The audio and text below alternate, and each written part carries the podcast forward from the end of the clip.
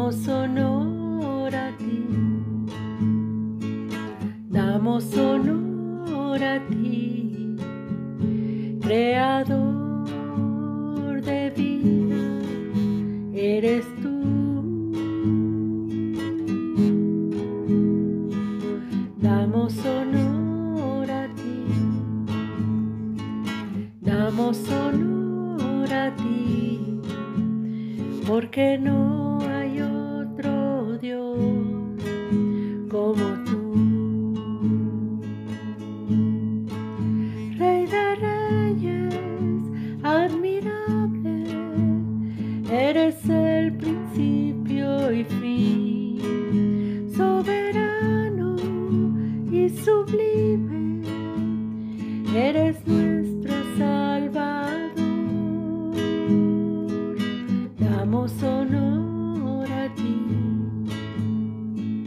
damos honor a ti creador de vida, eres tú. Damos honor a ti, damos honor a ti, porque no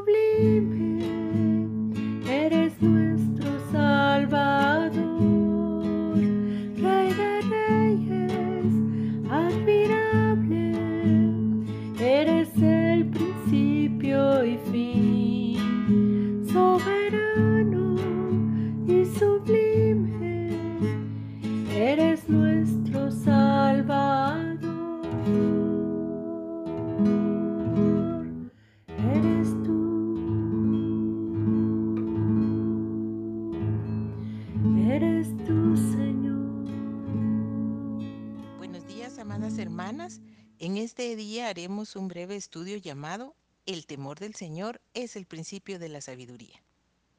Iniciaremos orando. Padre Santo, venimos delante de tu trono de gloria a darte la honra y la alabanza que solo a ti te pertenecen. Señor, te agradecemos el enorme privilegio que nos concedes de poder estudiar tu palabra. Danos entendimiento para poder comprenderla y gracia para poder ponerla por obra. Ayúdanos a atesorarla en nuestros corazones, sabiendo que es la fuente de la sabiduría, para poder vivir vidas que te agraden y poder llegar a crecer en el conocimiento de tu amado Hijo Jesucristo, nuestro Salvador, en cuyo nombre oramos. Amén. Acompáñame a leer Proverbios capítulo 2, versículos del 1 al 5. Hijo mío, si recibiereis mis palabras y mis mandamientos guardares dentro de ti, haciendo estar atento tu oído a la sabiduría, si inclinares tu corazón a la prudencia, si clamares a la inteligencia y a la prudencia dieres tu voz, si como a la plata la buscares y la escudriñares como a tesoros, entonces entenderás el temor de Jehová y hallarás el conocimiento y la inteligencia. Este hermoso pasaje nos muestra que para adquirir temor de Dios, sabiduría e inteligencia, debemos aprender a atesorar su palabra, escucharla con atención, aplicarla a nuestro corazón, ansiar recibirla como alimento y buscarla como a tesoro escondido. Temor a Dios significa asombro, respeto y reverencia ante su presencia y majestuosidad. Un temor reverente produce en nuestras vidas el deseo de agradar y obedecer su voluntad y esto como consecuencia nos hace sabios. Recordemos que sabiduría quiere decir vivir y pensar de acuerdo con los caminos rectos de Dios. Es poseer buen juicio adquirido a través de la experiencia, la observación y la meditación en su palabra. La verdadera sabiduría nos capacita a enfrentar con rectitud y paciencia las dificultades de la vida. En Job 28, 28 leemos, Y dijo al hombre, He aquí que el temor del Señor es la sabiduría y el apartarse del mal la inteligencia. Este temor, entendido como respeto, hace que nos duela ofender su santo nombre. Nos hace resistir la tentación y nos produce un deseo sincero de dejar el pecado y obedecer su palabra, porque reconocemos que Él es santo, justo, recto y que aborrece el mal. Para quienes temen y obedecen al Señor, Él promete grandes bendiciones. Leamos el Salmo 103.13. Como el Padre se compadece de sus hijos, se compadece Jehová de los que le temen. Proverbios 14:26. En el temor de Jehová está la fuerte confianza. Verso 27. El temor de Jehová es manantial de vida. Y Proverbios 15:33. El temor de Jehová es enseñanza de sabiduría. Ahora veamos por qué el temor de Dios es el principio de la sabiduría. El libro de Proverbios en el capítulo 9 y versículo 10 dice, El temor de Jehová es el principio de la sabiduría y el conocimiento del Santísimo es la inteligencia. La sabiduría que viene de Dios no es igual a la humana, que se centra generalmente en acumular conocimiento. En el mundo han existido mentes brillantes y grandes pensadores. Sin embargo, en su mayor parte debido al pecado, sus vidas han estado vacías, pues el simple conocimiento no es suficiente para llenar el corazón. Muchos de ellos han caído en el ateísmo y en una mente reprobada y necia que dice, no hay Dios.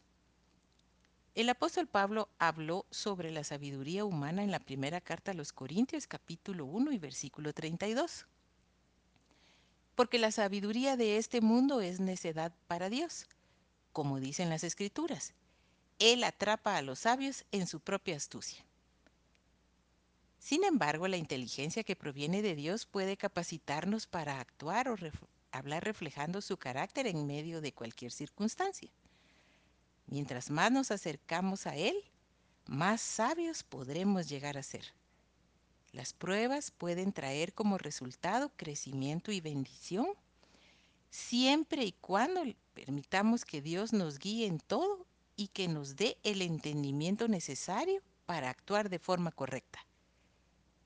Si queremos ser guiados por la sabiduría que viene de Dios, debemos pedirla con humildad. Esto lo deja bien claro Santiago en el capítulo 1 de su epístola, versículo 5. Y si alguno de vosotros tiene falta de sabiduría, pídala a Dios, el cual da a todos abundantemente y sin reproche, y le será dada. En el contexto de este pasaje, Santiago escribe sobre las pruebas. Cuando vienen a nuestra vida muchas veces nos sentimos confundidos y agobiados. Surgen las dudas, los temores y el desánimo. Deseamos entender qué está pasando y cómo debemos actuar ante las adversidades. Es entonces cuando el Señor nos muestra en su palabra que necesitamos sabiduría y que ésta se obtiene a través de la oración. Debido a que normalmente las pruebas no desaparecen ni rápida ni espontáneamente y probablemente debamos seguir luchando con ellas, la pregunta es, ¿cómo podemos tener una mejor actitud ante las situaciones difíciles que se nos presentan en la vida? La respuesta es sencilla. Debemos pedir sabiduría y guianza del Espíritu Santo para llegar al entendimiento de que Dios es quien está en control de todo y sabe qué es lo mejor. La sabiduría que el Señor da a través de pedirle en oración nos permite poseer un entendimiento de la situación que estamos viviendo y una comprensión menos dolorosa. Leamos Romanos 8:28. Y sabemos que a los que aman a Dios, todas las cosas les ayudan a bien. Esto es, a los que conforme a su propósito son llamados. Pero ¿cómo podemos adquirir sabiduría? La sabiduría nos ayuda a vivir una vida recta, a tomar decisiones acertadas y a elegir lo que agrada a Dios. Bienaventurado el hombre que haya la sabiduría y que obtiene la inteligencia, dice Proverbios 3:13. Para obtenerla necesitamos, además de pedirla en oración, escudriñar las escrituras para adquirir mayor entendimiento y poder aplicarlo a nuestras vidas. El libro de Proverbios es una recopilación de consejos sabios que nos ayudan en los asuntos prácticos de la vida. Es en esencia un manual sobre cómo vivir con rectitud y prudencia. El fundamento de la sabiduría es muy claro, el temor de Jehová. Este libro excepcional nos enseña sobre la familia, la juventud, la pureza sexual, la fidelidad matrimonial, la honradez, el trabajo duro, la generosidad, la amistad, la justicia y la disciplina. También advierte acerca de la insensatez del pecado, las contiendas, los peligros de la lengua, la necedad, el alcohol, la glotonería, la lujuria, la inmoralidad, la falsedad, la pereza y las malas compañías. Hace una comparación entre la discreción y la imprudencia, el justo y el malvado, el orgullo y la humildad, la pereza y la diligencia, la pobreza y las riquezas, el verdadero amor y la lujuria, lo recto y lo incorrecto, la vida y la muerte. En resumen, el libro nos ayuda a adquirir buen entendimiento para tomar decisiones acertadas. Proverbios 10:17 dice, de espíritu prudente es el hombre entendido. Sin embargo, los necios e insensatos desprecian la sabiduría y la instrucción. Leamos Proverbios 10:23. El sabio teme y se aparta del mal, mas el insensato se muestra insolente y confiado. Veamos algunos ejemplos de falta de temor y obediencia a Dios que llevaron a la pérdida de sabiduría, entendimiento y a un triste final. En primer lugar, veamos el ejemplo de Lucifer. Isaías capítulo 14 y Ezequiel 28 lo describen como un querubín perfecto en sabiduría y belleza, a quien el orgullo y la soberbia le hicieron perder su posición en el cielo. Leamos Ezequiel 28:12. Así ha dicho Jehová el Señor. Tú eras el sello de la perfección, lleno de sabiduría y acabado de hermosura. Versos del 14 al 17. Tú querubín grande, protector, yo te puse en el santo monte de Dios. Allí estuviste. Perfecto eras en todos tus caminos desde el día en que fuiste creado hasta que se halló en ti maldad. Por lo que yo te eché del monte de Dios se enalteció tu corazón a causa de tu hermosura, corrompiste tu sabiduría a causa de tu esplendor. Lucifer o Lucero era un ser lleno de plenitud, de conocimiento y rebosante de sabiduría otorgada por Dios para hacerlo guardián de su gloria. Lo que lo hizo caer de su alta posición fue que perdió su temor a Dios y se llenó de orgullo. Quiso ser igual a Dios y separarse de él. En Isaías 14:13 leemos, Tú que decías en tu corazón, subiré al cielo, en lo alto junto a las estrellas de Dios levantaré mi trono. Sobre las alturas de las nubes subiré y seré semejante al Altísimo. Esta fue una terrible rebelión contra Dios. Tristemente, corrompió su sabiduría a causa de su esplendor.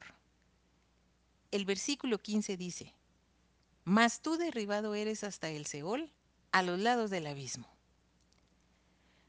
El justo juicio de Dios cayó sobre él porque dejó de temerle y obedecerle. Como consecuencia fue desechado y se transformó en el dragón, la serpiente antigua que es el diablo y Satanás, el adversario de Dios, según Apocalipsis 22. Jesús se expresó así en Juan 8:44. Él ha sido homicida desde el principio y no ha permanecido en la verdad, porque no hay verdad en él. Cuando habla mentira, habla de su propia naturaleza, porque es mentiroso y padre de la mentira. Al final de los tiempos, será lanzado al lago de fuego y azufre. Segundo ejemplo, Salomón. Fue hijo y sucesor del rey David, quien le mandó que fuera fiel y obediente a Jehová, Dios de Israel. El Señor se le apareció en sueños y le dijo, pídeme lo que quieras que yo te dé. Salomón reconoció humildemente su incapacidad para gobernar bien y respondió a Dios, según el segundo libro de Crónicas capítulo 1 versículos del 10 al 12. Dame ahora sabiduría y ciencia para presentarme delante de este pueblo, porque ¿quién podrá gobernar a este tu pueblo tan grande? Y dijo Dios a Salomón, por cuanto hubo esto en tu corazón y no pediste riquezas, bienes o gloria, ni la vida de los que te quieren mal, ni pediste muchos días, sino que has pedido para ti sabiduría y ciencia para gobernar a mi pueblo sobre el cual te he puesto por rey, sabiduría y ciencia te son dadas, y también te daré riquezas, bienes y gloria, como nunca tuvieron los reyes que han sido antes de ti, ni tendrán los que vengan después de ti. Salomón pidió a Dios un corazón sabio y entendido, es decir, un tesoro mayor que todas las riquezas de este mundo. El Señor se lo concedió, pero le dijo que tuviera cuidado de andar en sus caminos y guardar sus mandamientos. La sabiduría dada a Salomón incluía entendimiento para la vida y para gobernar al pueblo. La escritura afirma que Salomón excedía a todos los reyes de la tierra en riquezas y en sabiduría. Su fama fue extensa. La reina de Sabá viajó casi dos mil kilómetros para comprobar los rumores de su sabiduría y grandeza. Durante su gobierno, Israel como nación alcanzó el apogeo de poder, paz y prosperidad.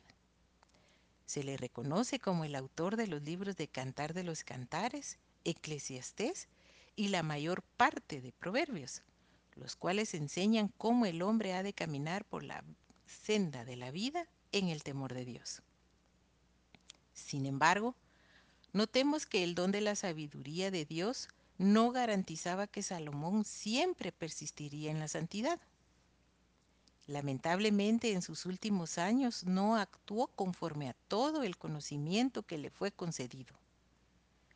Al dejar de perseverar en el temor del Señor y la obediencia a su palabra, apartó su corazón de él y cayó en una terrible decadencia espiritual. Hizo alianzas con naciones paganas y para sellarlas tuvo muchas mujeres y concubinas y acumuló excesivamente riquezas. Endurecido por el engaño del pecado, se volvió a adorar a los falsos dioses de sus esposas extranjeras. El mayor fracaso de Salomón fue que perdió el temor del Señor y no aplicó la sabiduría espiritual a su propia vida. Cuando se pierde el temor a Dios, se abre el camino hacia la destrucción. Al final de sus días, tras reflexionar en todo esto, escribió en Eclesiastés 12:13, Teme a Dios y guarda sus mandamientos, porque esto es el todo del hombre. Ahora veamos algunos ejemplos de sabiduría piadosa llevada a la práctica. En primer lugar hablaremos de José. Fue hijo de Jacob el patriarca.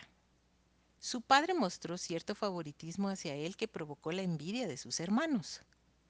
Dios le dio a José sueños respecto al difícil futuro que vendría y cómo lo usaría él en una alta posición para proteger a su familia, que sería el origen de la nación de Israel.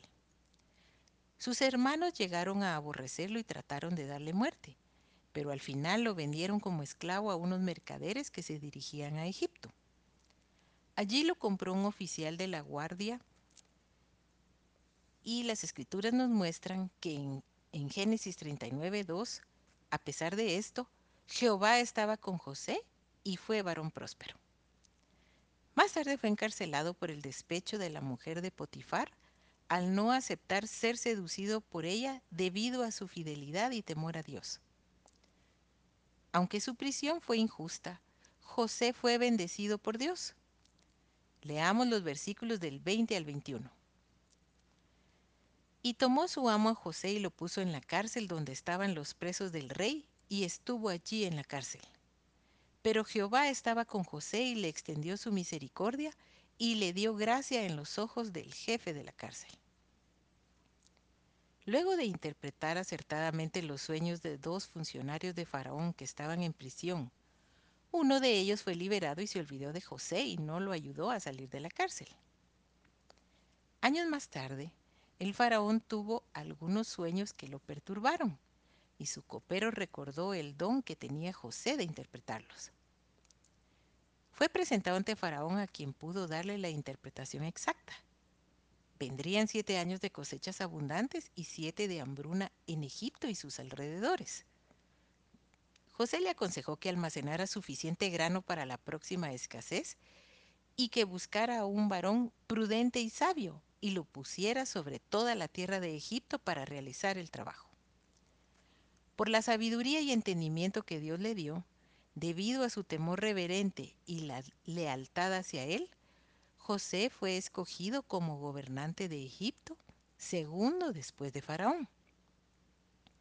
Procedió a almacenar alimentos durante los años de abundancia y al venir la hambruna predicha, pudo proveer a los egipcios y extranjeros alimentos para sobrevivir, incluida su propia familia.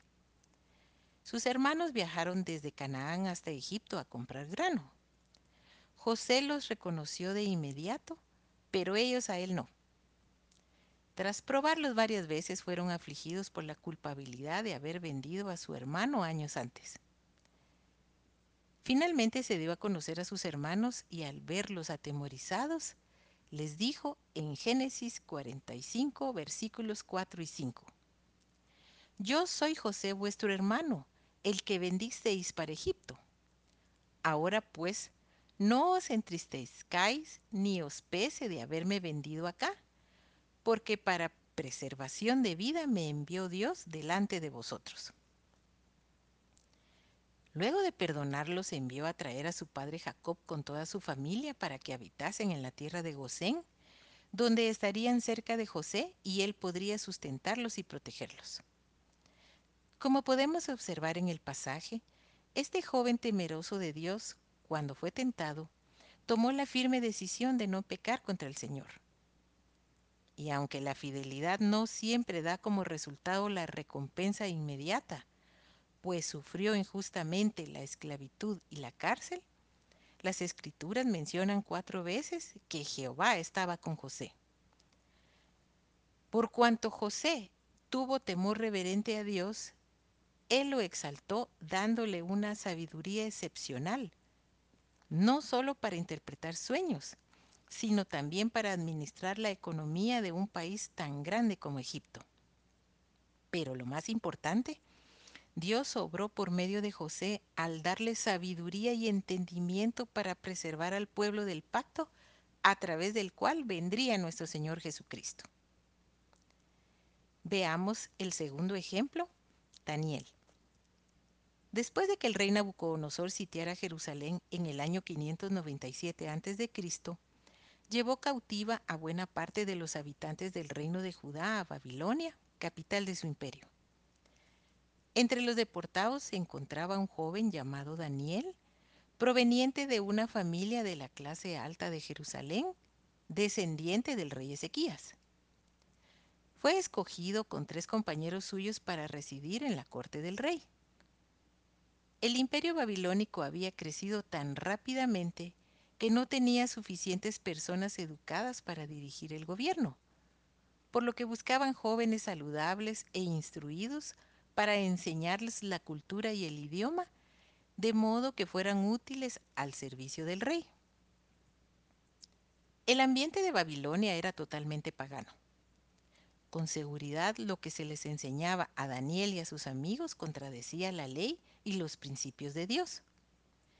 Pero desde su llegada, este joven temeroso de Dios decidió no contaminarse con la comida y la bebida del rey, porque habían sido ofrecidas previamente a cultos idólatras. Él no se apartaría de los mandamientos del Señor, aunque eso le costara la vida. Seguramente sus padres le infundieron amor a Dios y temor reverente. Por esta razón, Él le dio la fortaleza necesaria para mantenerse firme en un ambiente tan hostil. Cierto día el rey tuvo un sueño que lo turbó grandemente hizo llamar a todos los sabios y adivinos del reino para que le interpretasen el sueño, con la dificultad de que no podía relatarlo, porque lo había olvidado. Como los caldeos no pudieron adivinar el sueño ni su interpretación, reconociendo que no había hombre sobre la tierra que pudiera declarar el asunto al rey, Nabucodonosor con gran ira y enojo decidió matar a todos los sabios de Babilonia, incluidos Daniel y sus amigos. Entonces este joven habló sabia y prudentemente al jefe de la guardia para pedirle tiempo al rey y así él mostraría la interpretación del sueño. Junto con los tres jóvenes convinieron en pedir misericordia al Dios del cielo sobre este misterio a fin de que no perecieran junto con los otros sabios del reino. Finalmente el sueño le fue revelado a Daniel en visión de noche y bendijo al Dios del cielo diciendo en Daniel 2.20 al 23. Sea bendito el nombre de Dios de siglos en siglos, porque suyos son el poder y la sabiduría. Él muda los tiempos y las edades, quita reyes y pone reyes da la sabiduría a los sabios y la ciencia a los entendidos. Él revela lo profundo y lo escondido. Conoce lo que está en tinieblas y con él mora la luz. A ti, oh Dios de mis padres, te doy gracias y te alabo porque me has dado sabiduría y fuerza y ahora me has revelado lo que te pedimos. Vemos aquí cómo Daniel se mostró humilde reconociendo que la sabiduría y la inteligencia solo provienen de Dios. Más tarde lo vemos prefiriendo ser arrojado al foso de los leones antes de dejar de orar al Dios del cielo. No retrocedió, no se escondió ni actuó de manera cobarde o disimulada. No permitió que las circunstancias afectaran su fe y no le importaron las consecuencias de obedecer y honrar al único Dios verdadero. Él prefirió agradar a Dios antes que a los hombres.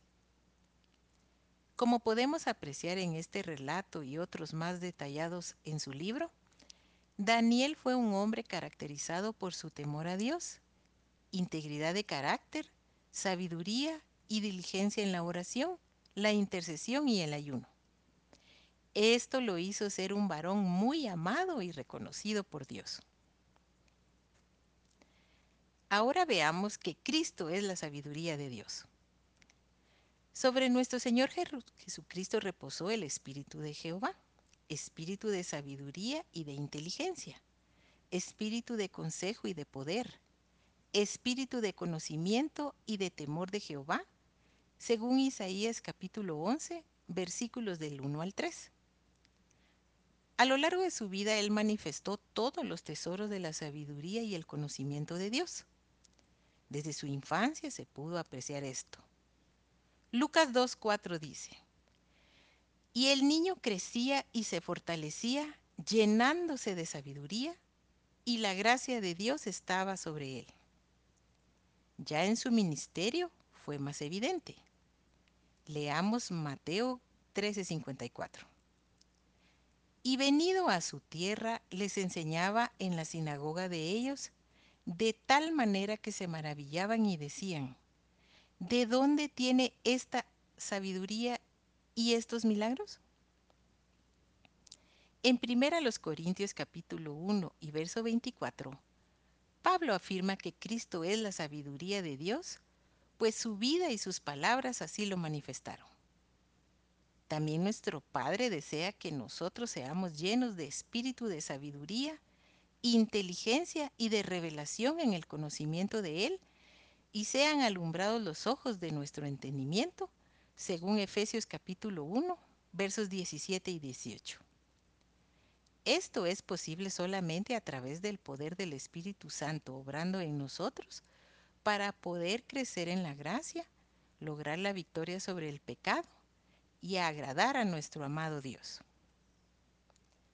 Estos y otros pasajes que hemos considerado confirman que sabio es quien ama y conoce a Dios, guarda sus mandamientos y desea agradarle. Pero cuando se pierde ese temor reverente, se abre el camino hacia la destrucción. Dios castiga la desobediencia y no dejará sin disciplina a quien deliberadamente le ofende y se aparta de sus preceptos. Esto queda ampliamente demostrado en todas las escrituras. En primera de Pedro 1.17 leemos, Y si invocáis por Padre a aquel que sin acepción de personas juzga según la obra de cada uno, conducíos en temor todo el tiempo de vuestra peregrinación. Pero quien decide temer a Dios con reverencia y admiración, le ama, somete su voluntad a sus designios, muestra una actitud respetuosa y humilde, lo honra y le expresa gratitud, alabanza y adoración. Concluimos pues reconociendo que el temor de Dios nos mantiene prudentemente alejados del pecado y de sus dolorosas consecuencias. Nos hace sabios para vivir recta y piadosamente, lo que trae como resultado paz, seguridad, confianza, esperanza y la oportuna respuesta a nuestras oraciones. Amén. Cristo está su presencia siento en mí. Dadle honra, poder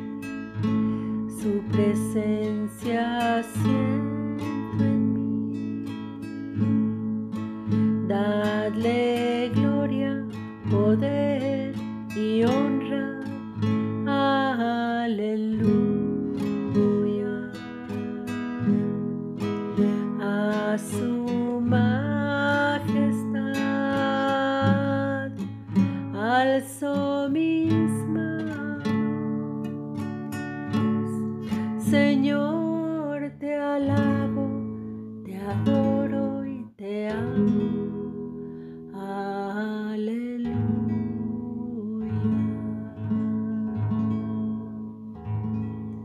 Gracias por tu presencia. Gracias por tu bondad. Gracias por tu amor. Te amamos, Señor. Te amamos, Señor con toda nuestra alma, con todas nuestras fuerzas, con toda nuestra mente y con todo nuestro corazón. La gloria sea siempre para ti. En el nombre de Jesús. Amén.